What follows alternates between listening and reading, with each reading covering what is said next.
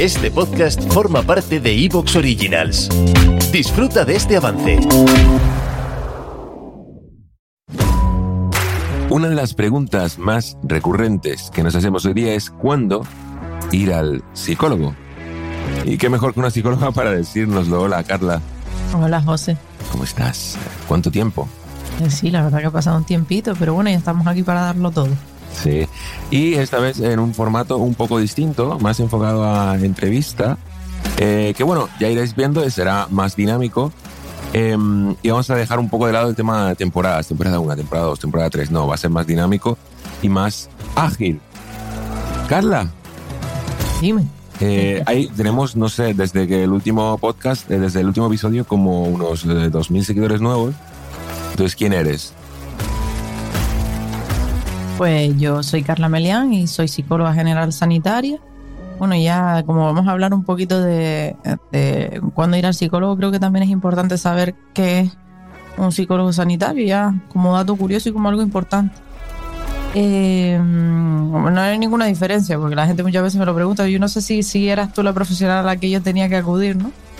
Y no hay problema, simplemente que la diferencia entre psicólogo y psicólogo general sanitario es que psicólogo se terminó el grado sin más y para ser psicólogo sanitario pues tienes que tener un máster, o sea que añadir más años todavía a la formación. Es como un máster habilitante, ¿no? Exacto, es el único máster habilitante que hay en psicología y te permite pues digamos ampliar tu, tu campo de acción. Y bueno, si quieres, eh, supongo que si quieres ofrecer un servicio sanitario necesitas tener el máster, ¿no?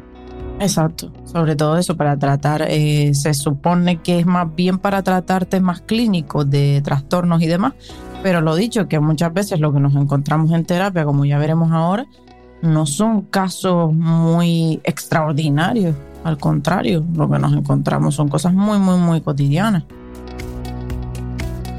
¿Cuál dirías, Carla, que es el objetivo principal de una terapia?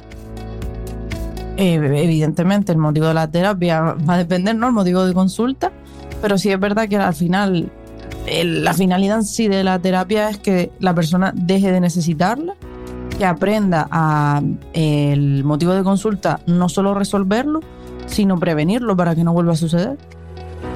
Hay una cosa que tú decías mucho que a mí me gustaba, que es que el fin último de una terapia es que dejes de necesitarla. Exacto, ese, tiene que ser, vamos, la finalidad principal, porque sí es verdad que, oye, mm, nosotros advertimos a los propios pacientes, ¿no? A las propias personas de, puede ser que tengas alguna época un poquito más chunguilla, eh, puede ser que vuelva a rebrotar de alguna forma, pero siempre damos herramientas en base a la prevención, no solo al tratamiento en sí.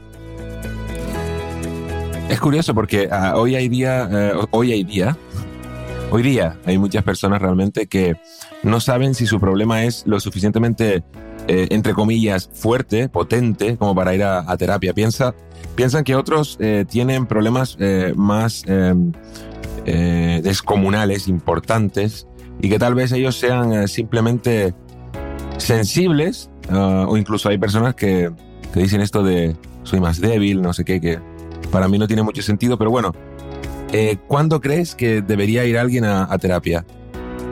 Eh, es- eso es importante porque una de las cosas más recurrentes que me comentan las personas, sobre todo cuando llevan poquitas sesiones, es esa.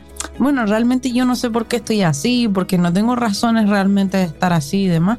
Sé que hay gente con muchísimos más problemas y ellos pensarán que, que ellos serán el único paciente que yo tengo, eh, por decirlo así, más leve, ¿no?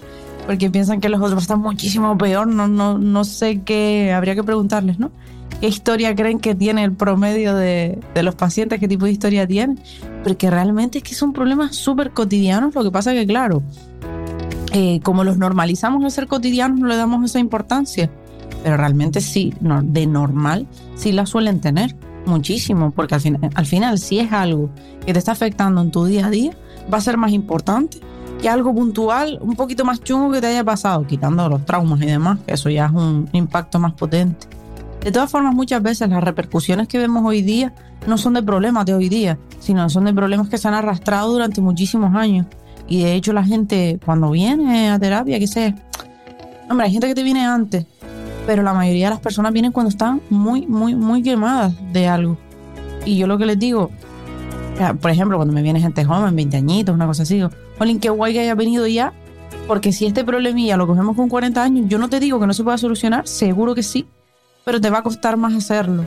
Y ahora con 20 años que estás más flexible, tienes a lo mejor hasta más tiempo, podemos dedicarle el, el, tiempo que requiere ¿no? al proceso.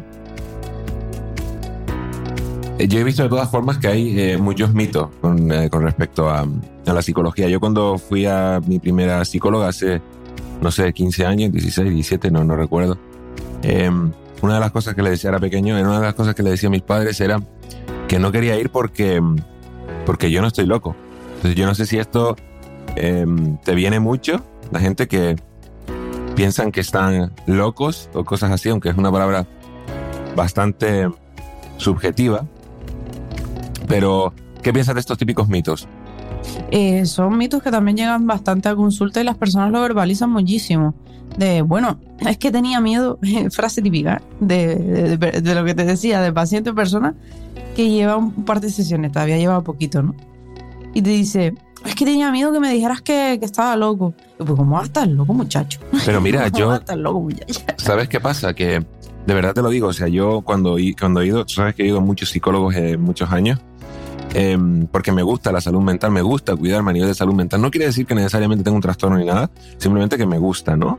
Eh, cuidarme a nivel de salud mental, igual que hay personas que van a revisiones de médicos, ¿no? Em, y, y de verdad te lo digo, o sea, la preocupación de estar loco o a veces no, no sentirte eh, normal o normativo, ¿no? Eh, hace que a veces, eh, al menos a mí me ha pasado, nos sentamos como nos sintamos como, joder, pues eh, tengo que estar loco porque realmente eh, estoy sufriendo y lo estoy pasando mal, ¿no? Y todo el mundo está bien. Y todo el mundo está bien, pero yo no, claro, eso ese es el tema, que Claro. por, por supuesto no es real, es un sesgo. Hablaremos en otro episodio sobre los sesgos cognitivos, se acerca, se aproxima, pero, pero pasaba mucho, ¿no? Entonces por eso te lo preguntaba realmente, porque yo creo que, que sí que lo piensa mucha gente, yo creo que hay muchas personas que nos están escuchando ahora que pensarán eso de no voy a un psicólogo porque, porque yo no estoy loco, yo no lo necesito, yo, mis problemas no... ¿Me, me entiendes? No requieren atención, Ajá. sí, pero es lo dicho, no necesitamos.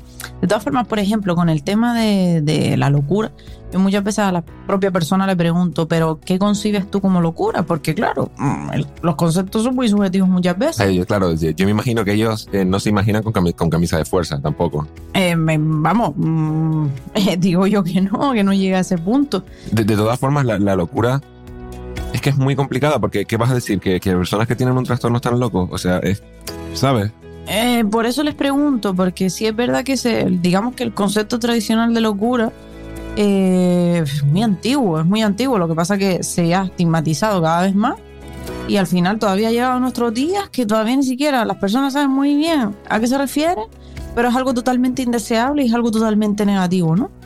Eh, el concepto de locura eh, viene, para explicarlo de forma breve, mm, es como se refería a la esquizofrenia, vamos, que quiere decir que es una desconexión de la realidad. Sí, pero eso una antaño.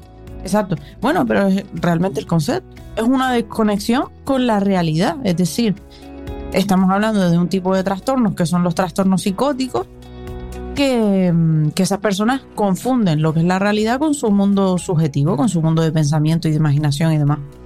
Sí, pero eso Que que... te puedo decir que eso no representa ni el 1% de las personas que vienen a terapia.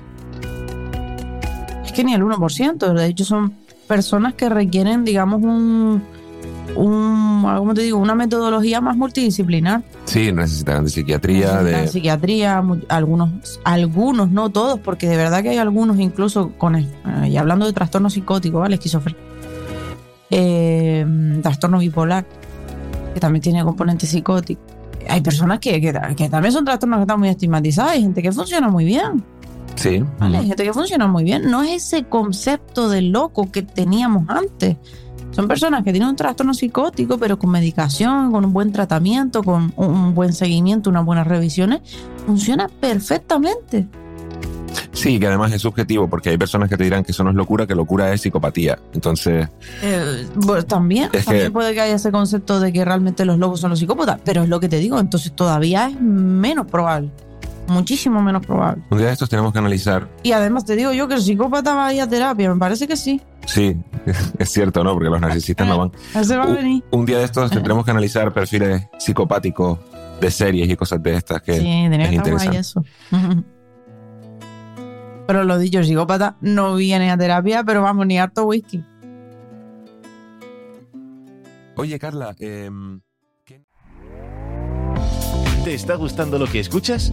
Este podcast forma parte de Evox Originals y puedes escucharlo completo y gratis desde la aplicación de Evox. Instálala desde tu store y suscríbete a él para no perderte ningún episodio.